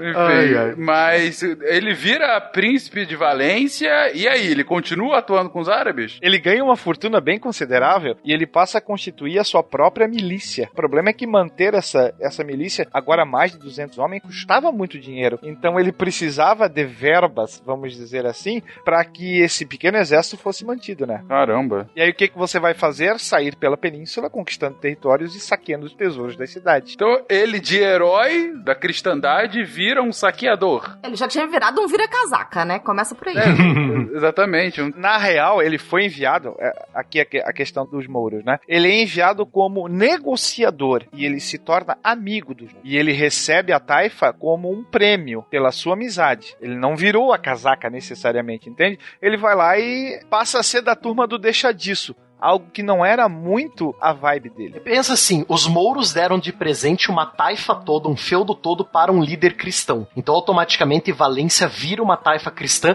no meio de taifas árabes, entendeu? No meio do mundo árabe, uma taifa cristã que era de Valência. Coisa. É. O cara era realmente foda, né? Pra chegar nesse ponto, de fato. Ele se tornou mais rico e mais poderoso que muitos reis. Isso vai acabar despertando inveja, principalmente. Né? Ele vai chegar numa determinada época que ele vai ter quase a totalidade do leste espanhol. Caramba. E ele consegue manter? O coração fala mais alto. e o que, que ele faz de merda? o negócio dele era as terras que antes ele possuía em Castela, né, e que tinham sido confiscadas. E aí qual foi a estratégia que ele faz? Saquear a- as cidades próximas e forçar o rei a entrar em um acordo. E funciona. é, o rei e o seu vassalo, porque não deixa de ser, eles novamente se reconciliam. Então ele tem um, vamos dizer assim, um local seguro, um seguro entre a nobreza ibérica. E a partir dessa desse acordo ele baixa as suas armas e pensa em aposentadoria. Consegue se aposentar? Consegue sim. E tem um filme bem famoso dos anos 60 com o Charlton Heston que tem esse simplório título, É o Cid, que perpassa a vida dele. É um filme bem interessante, apesar de ser antigo, mas é bem legal. Ah, Eu pensei que, da forma como vocês estavam falando, eu pensei que ele ia morrer em desgraça ou coisa assim. Não, o cara se aposenta e dá tudo certo. É, na verdade ele morre, ele morre em batalha, né, se eu não me engano. Sim, sim. Ele morre em batalha defendendo a taifa de Valência, né? Mas já não era, já não era aquele cara, já tava mais velho também, né? É, não, e era, pelo que vocês estão falando, era um cara que tinha um coração guerreiro. Ele deve ter morrido como ele queria morrer, né? Sim. E outra, ele também tinha uma espada mágica, né? Todo herói desse naipe tem que ter uma espada mágica. Sempre. Qual o nome da espada? O nome da espada era Tizona. Tizona? Tizona. Porra, Latizona. Que foi igual. péssimo nome. Obrigada, eu também achei. Foi broxante Ai, ai. demais esse nome aí. Foi. Tizona. Tizona. Poderia ser, né, a decepadora do mal, alguma coisa assim. Tizona. Não, melhor, melhor. Ele tinha uma outra espada que tinha um outro nome também, só que não era mágica, como a Tizona. A outra espada dele tinha o nome de Colada. Colada.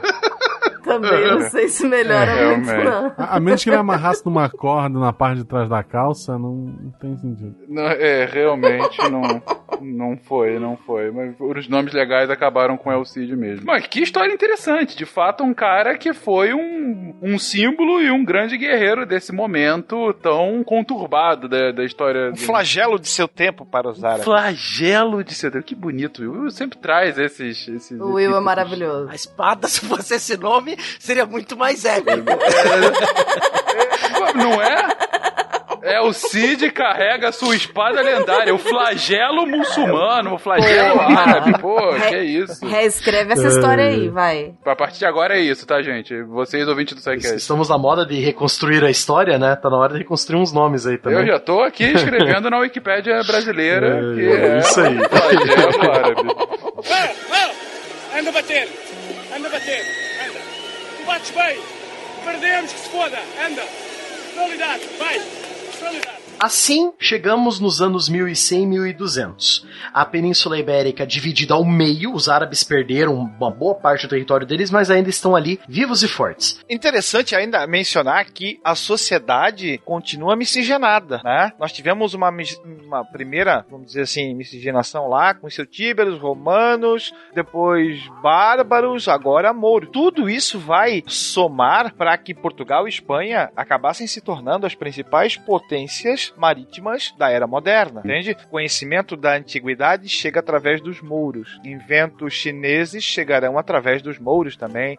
Isso tudo vai servir como combustível para que as chamadas grandes navegações possam ocorrer daqui a pouquinho. Sem a presença moura na região, isso não seria possível. Ou talvez a América estivesse falando árabe. Sim, também. É, aí, aí já entramos no contrafactual, meu filho.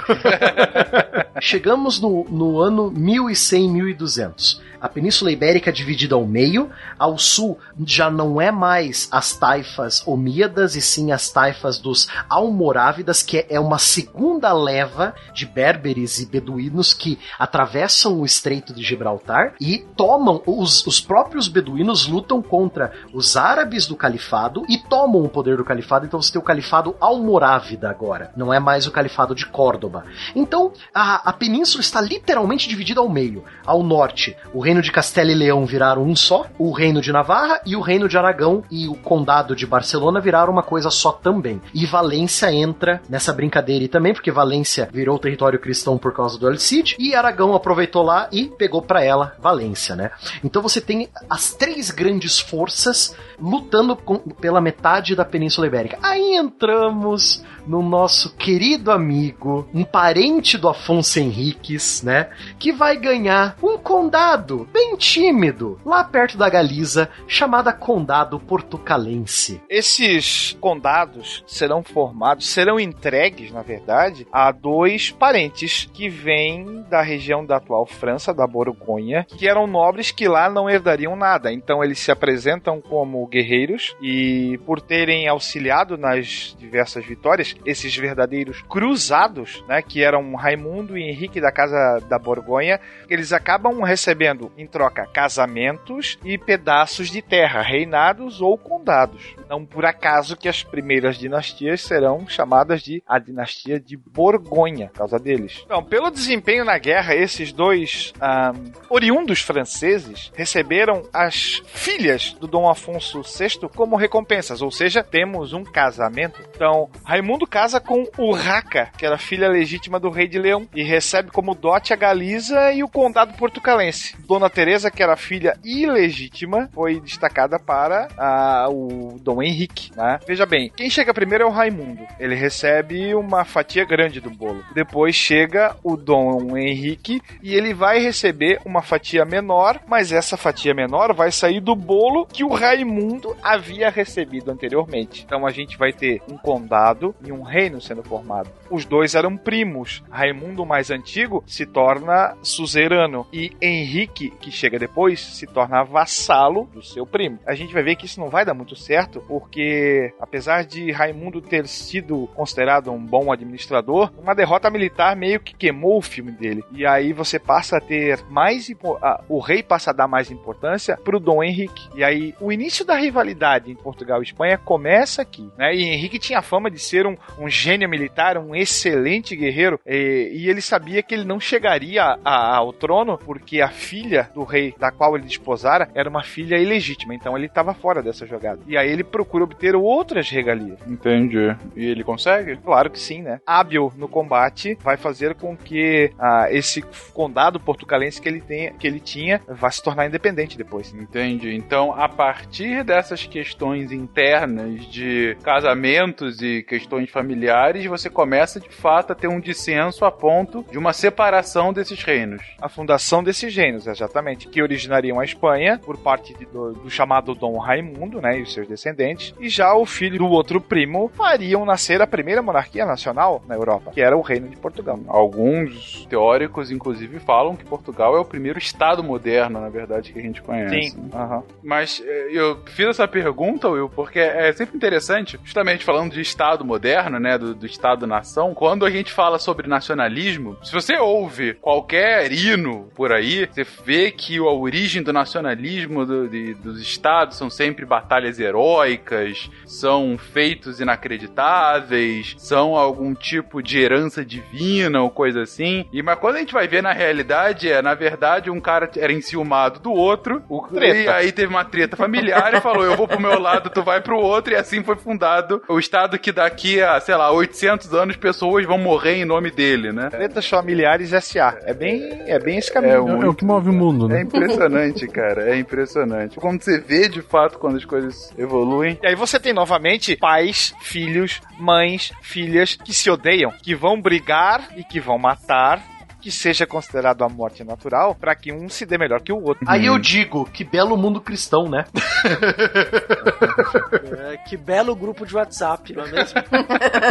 Maravilhoso. grupo da família. Exatamente. É o grupo da família. E você tem essa, essa picuinha entre eles que vira uma tensão, mas como que co- continua evoluindo politicamente esse território a partir daí? Bom, então você tem a morte do Dom Henrique, e quem herda as terras do Dom Henrique é a Dona Teresa, né, a filha ilegítima do rei Afonso VI, né? Só que eles tiveram um filho chamado Afonso Henriques, né? E a Dona Teresa, ela ficaria incumbida de guardar as terras para o filho enquanto o filho não tem idade para governar. Porém, os interesses da mãe e do filho vão um contra o outro, né? O primeiro problema era a irmã, né? Que tava lá do outro lado do muro. Isso. E o, o Afonso Henriques, ele se nega a se casar com uma, uma nobre galega, né? Do norte ali de Portugal. Aí já, porque a mãe queria que ele casasse e, e, e unisse o condado portucalense ainda mais ao reino da Galiza, né? Aí começa a treta generalizada entre mãe e filho, que o filho quer uma coisa, a mãe quer outra. Dom Afonso Henriques era um aventureiro desfraudado, só queria saber de guerra, cavalaria e tacar porrada em árabe, né? Não queria saber nada de governar. Tinha pôster do Elcid no quarto. Tinha pôster do Elcid no quarto, não duvido. né? Legal. Queria ser o Elcid de Portugal. Mas sem a espada de nome merda, né? Só Sem eu- a tesona, é. Chegando até, pasmem, a encrencar com o Papa e ser excomungado. Eita. Né? Sim, treta total, né? Essa treta começa, claro, né? Na família, porque assim, quando o neto do Dom Afonso VI, filho do Dom Raimundo, foi coroado imperador de toda a Europa pelo Papa, que era um título mais honorífico do que real, Dom Afonso Henriques deveria estar presente. E o que, que ele faz? Não vai. Vira as costas. Isso foi encarado como desdém e como desafiador. Saiu do grupo da família, inclusive. Quando Sim. postaram as fotos, ele saiu. Certamente. Embora ele tenha prometido depois fidelidade, segurança e auxílio ao seu suzerano como conde, veja bem, conde portucalense, ainda não era rei, né? Depois da união e e Castela sobre o mesmo rei. Dois anos depois, em 1139, aí sim ele proclama a independência do condado e se auto-intitula rei e traz para si aquela alcunha do pai, que era aquele militar famoso, considerado gênio dos combates de o melhor cavaleiro do mundo. E mandando a mãe pro. Exato. Sem contar que antes de 1139, ele foi banido do condado portucalense pela própria mãe, voltou em 1128 com um exército e enfrentou o exército da mãe e do novo marido na Batalha de São Mamed. O cara enfrentou a própria mãe em campo aberto, ganhou, né? Matou o padrasto, tacou a mãe na prisão e se auto-intitulou Conde de Portugal e melhor cavaleiro do mundo. Talvez daí venha a origem daquele ditado, né? Mais feio que bater em mãe. Aí em 1139, já mostrando que, né, bater em mãe não dá direito a ninguém a fazer um próprio reino, né? Mas bater em infiéis sim. Mas bater em mouros sim, ele resolve bater de frente com um grande exército mouro na Batalha de Ourique, em 1139. Ao longo dos anos, essa batalha vai ser aumentada de um jeito, Fencas, que você não sabe. Por quê? No futuro, tipo 100, 200 anos depois, a batalha foi grandiosa mesmo pra, pra época, mas não foi lá o exagero que 100 anos depois o pessoal vai falar. Dizem que ele enfrentou um exército de 500 mil mouros, de cinco taifas mouras diferentes, e que Jesus, o próprio Jesus Cristo, apareceu nas nuvens e abençoou Afonso Henriques, que ganhou de 100 cavaleiros mouros numa espadada só, né? Então, e- esse é o aumento da história da Batalha de Ourique. Veja bem, veja bem, você tem o melhor cavaleiro Cavaleiro do mundo. Pô, até Deus ajuda o cara. Exatamente. Assim fica fácil, pô. Vão, vão! Anda bater! Anda bater! Anda! Tu bates bem! Perdemos que se foda! Anda! Personalidade! Vai! Personalidade! Pelo fato de você ter a- o combate aos mouros novamente, ele vai ganhar aos poucos a simpatia do Papa, que antes já havia expulsado ele. Tanto é que depois, para ratificar a independência portuguesa, ele ganha o apoio do papado. Porque ele continuou o combate contra os infiéis. Além disso, essa história aumentada, Fencas, é a origem dos cinco escudinhos azuis que Portugal tem na bandeira até hoje, sabia? Por quê? Cada escudinho representa uma das cinco taifas que o Afonso Henriques enfrentou de uma vez só, né? E os círculos prateados dentro de cada taifa representam as moedas de prata que Judas ganhou é, para atrair Jesus, né? Então você tem toda um, uma temática religiosa por trás da bandeira de Portugal e começa com 100 anos depois da batalha propriamente dita, quando todo mundo já estava morto, né? Não, não tinha ninguém para contar a história verdadeira mais. Você tem esse aumento aí, você eleva a mil a história, falando que o próprio Jesus Cristo apareceu e abençoou o cara e o cara matou 100 cavaleiros numa porrada só. O que que faz todo sentido numa construção de uma nova identidade que estava surgindo ali, né? Uma nova identidade cristã da Europa Ocidental. Faz totalmente sentido. Sim, com certeza. Né? Agora, o melhor cavaleiro do mundo é chamado, né, de Afonso I de Portugal, né? E com a ajuda de cruzados europeus, especialmente ingleses que estavam indo para a segunda cruzada na Terra Santa, que pararam em Portugal para reabastecer, ele contratou a ajuda desses cruzados para recapturar a grandiosa cidade de Lisboa, né? E mais uma vez foi vitorioso contra os mouros. Então, o ponto é, ainda que, a, que essas batalhas tenham sido muito aumentadas e foram mesmo, o ponto é que ele de fato foi reconquistando diversos territórios antigamente de mouros e consolidando então esse novo, esse novo reinado, né? Configurando de certa forma o atual território português também. Sim, o território de Portugal não vai mudar desde a fundação até quando que foi que uh, o último território a ser conquistado foi o Algarve, que é o território mais extremo sul de Portugal. Em 1249 a região do Algarve é conquistado e o formatinho de tripinha de Portugal não vai mudar desde então. Portugal vai continuar aquela tripinha no canto ali da Espanha, né? O rosto da moça. O rosto da moça, sim. o queixinho, ah, né? Aquele queixo projetado. Exatamente. Algarve é o queixinho, exatamente. Viu só, a gente é a moça, ela ajuda você a se mapear no mundo. O ponto é, então ele acaba começando a dar a forma a que Portugal hoje é conhecida. A formação do absolutismo português vai vir tempos depois. Você tem o início, vamos dizer assim, literalmente, o início dessa nova nação e a consolidação dele e a formação do imperialismo aí, obras principalmente dos seus sucessores, né? Nós vamos ter, por exemplo, Dom Sancho chamado de o Lavrador, porque dava mais investimentos à agricultura. Nós vamos ter Dom Afonso II que vai ganhar a alcunha de O Gordo, que não tem nada a ver com o peso, mas sim por causa da prosperidade dos seus súditos e por causa da sua administração eficiente. Mas que sacanagem. Não sou gordo, eu sou próspero. Boa, agora. É, e sem contar o grande famoso parente dele chamado Dom Henrique o Navegador, que vai iniciar todo o processo que vai chegar em nós, brasileiros. É, esse, esse processo, por exemplo, de navegação, que os portugueses mantêm, garantindo seu território, eles começam a navegar para os mares do norte e também aprenderem técnicas de navegação dos nortenhos da Europa, vamos dizer assim, que vai ajudar muito, por exemplo, lá, séculos depois da construção de barcos de baixo calado, né, o que vai possibilitar também uma inserção na América muito forte. Então, a, a pesca nos mares gelados, mares mares tempestuosos. Então vou ajudar também a desenvolver essas técnicas de navegação associadas aos conhecimentos mouros que estavam lá disponíveis, né, como a navegação pelas estrelas, o astrolábio. O uso da vela latina, que é a vela triangular, né, que vai mais rápido do que a vela quadrada, né, tem tudo isso também. Oh, oh, anda bater, anda bater, anda. Bates bem, perdemos que se foda, anda. Qualidade, vai.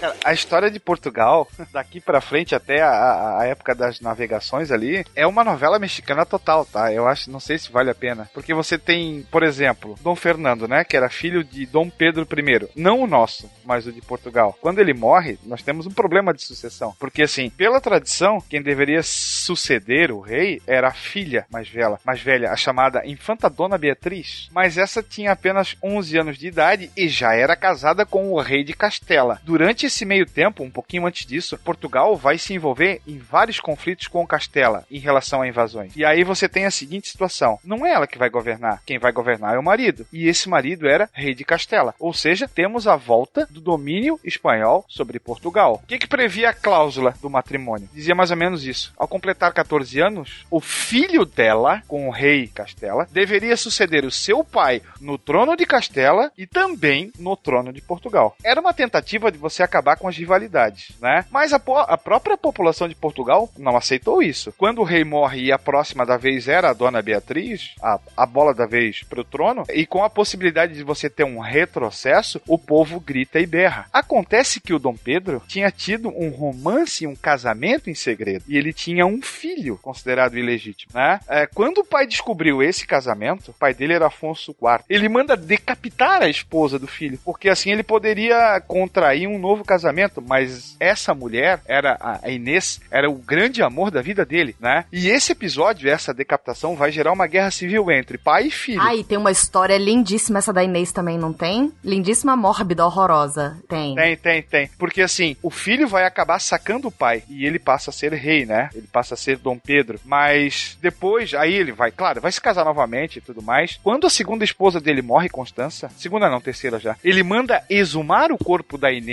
e a coroa como rainha e faz a corte inteira se ajoelhar E beijar a e mão. beijar a mão já decomposta. É, esse episódio na história de Portugal é conhecido como a coroação da rainha morta. E é daí que vem um, um ditado, né? Isso, tipo, a Inês já é morta. Não- as pessoas antigamente falavam isso, né? Inês é morta, tipo, não tem mais solução. Coisa horrorosa. Horrorosa. Pedro I, o Pedro I tinha tido um filho com a Inês. Antes ou depois dela ser decapitada? Só pra. É. Antes dela ser morta. Só pra gente manter a linha temporal.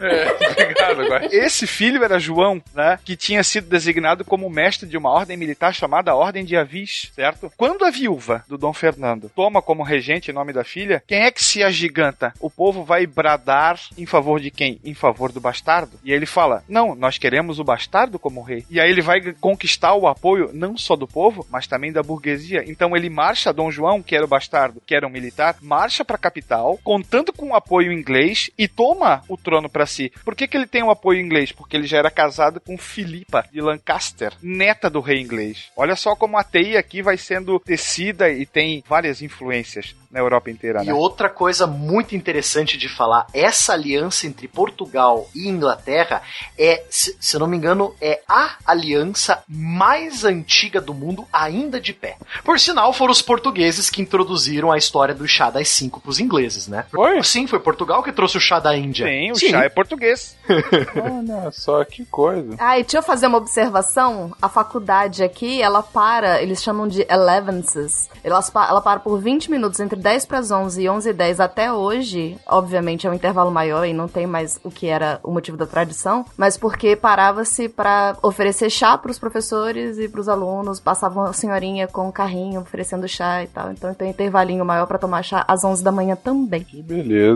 Graças aos portugueses. Graças aos portugueses. Na verdade, se eu não me engano, Princesa Catarina de Avis, que, que introduziu na Inglaterra, na, na corte inglesa, essa mania de tomar chá. Se eu não me engano. Olha só. E aí nós vamos ter a ascensão, a ascensão da, da, da dinastia de Avis, agora com João, se dá com a Batalha de Aljubarrota, na qual ele vence os seus inimigos e se torna aí sim o novo rei. Tem uma coisa interessante desse período, que uma literatura de língua portuguesa, que vai ser ah, os livros de linhagem, que está se discutindo, né, a própria questão da sucessão de trono, quem pode ser rei e quem não pode ser rei. Então, para justificar a família que é uma família real, por exemplo, alguns homens ali, o Dom Diniz fez uma muito importante, eh, escreve o livro de linhagem da família por- das coroas portuguesas, né? E aí esse, esse movimento vai ser repetido depois na Espanha e outros reinos, então ele vai, vai voltando a linhagem do rei, né? Então o rei vai ser descendente de um nobre, e aí chega um determinado momento que essa linhagem, ela tem a sua origem, e essa origem da linhagem da- dos reis portugueses tá ligada à família sagrada. Então é como se o rei português descendesse da família, da linhagem que começa lá com Abraão,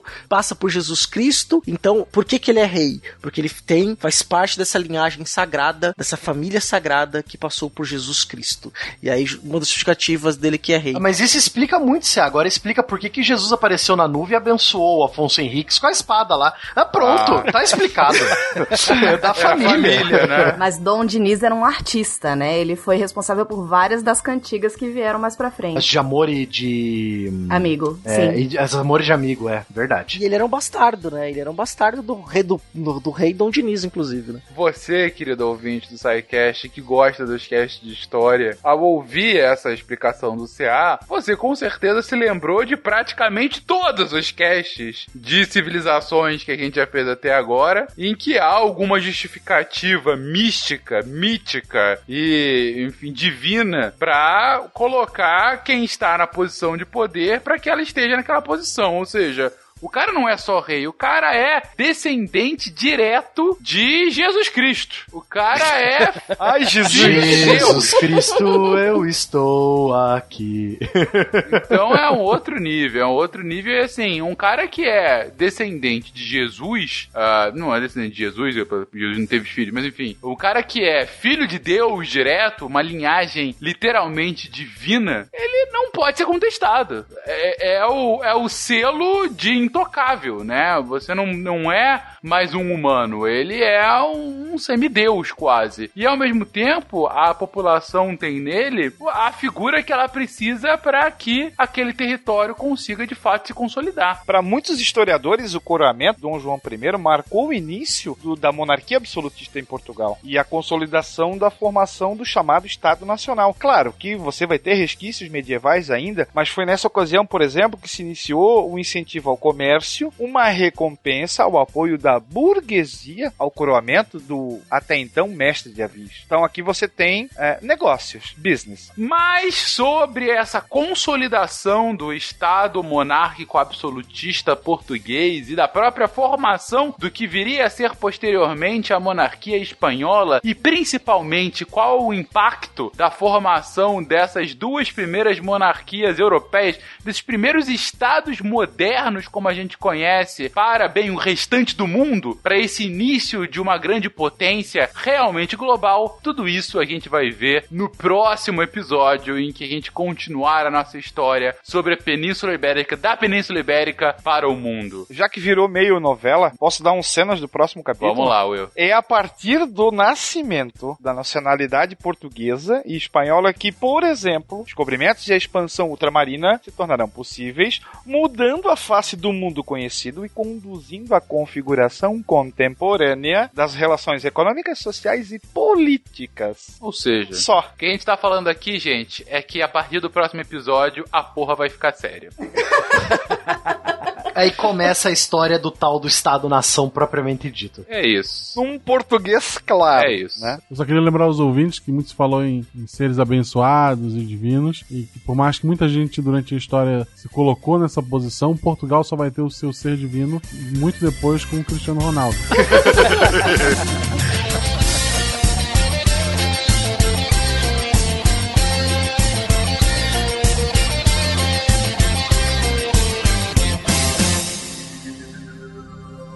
Se a ciência não for divertida, tem alguma coisa errada. Tem que ser divertida. A coisa mais divertida que tem é a ciência.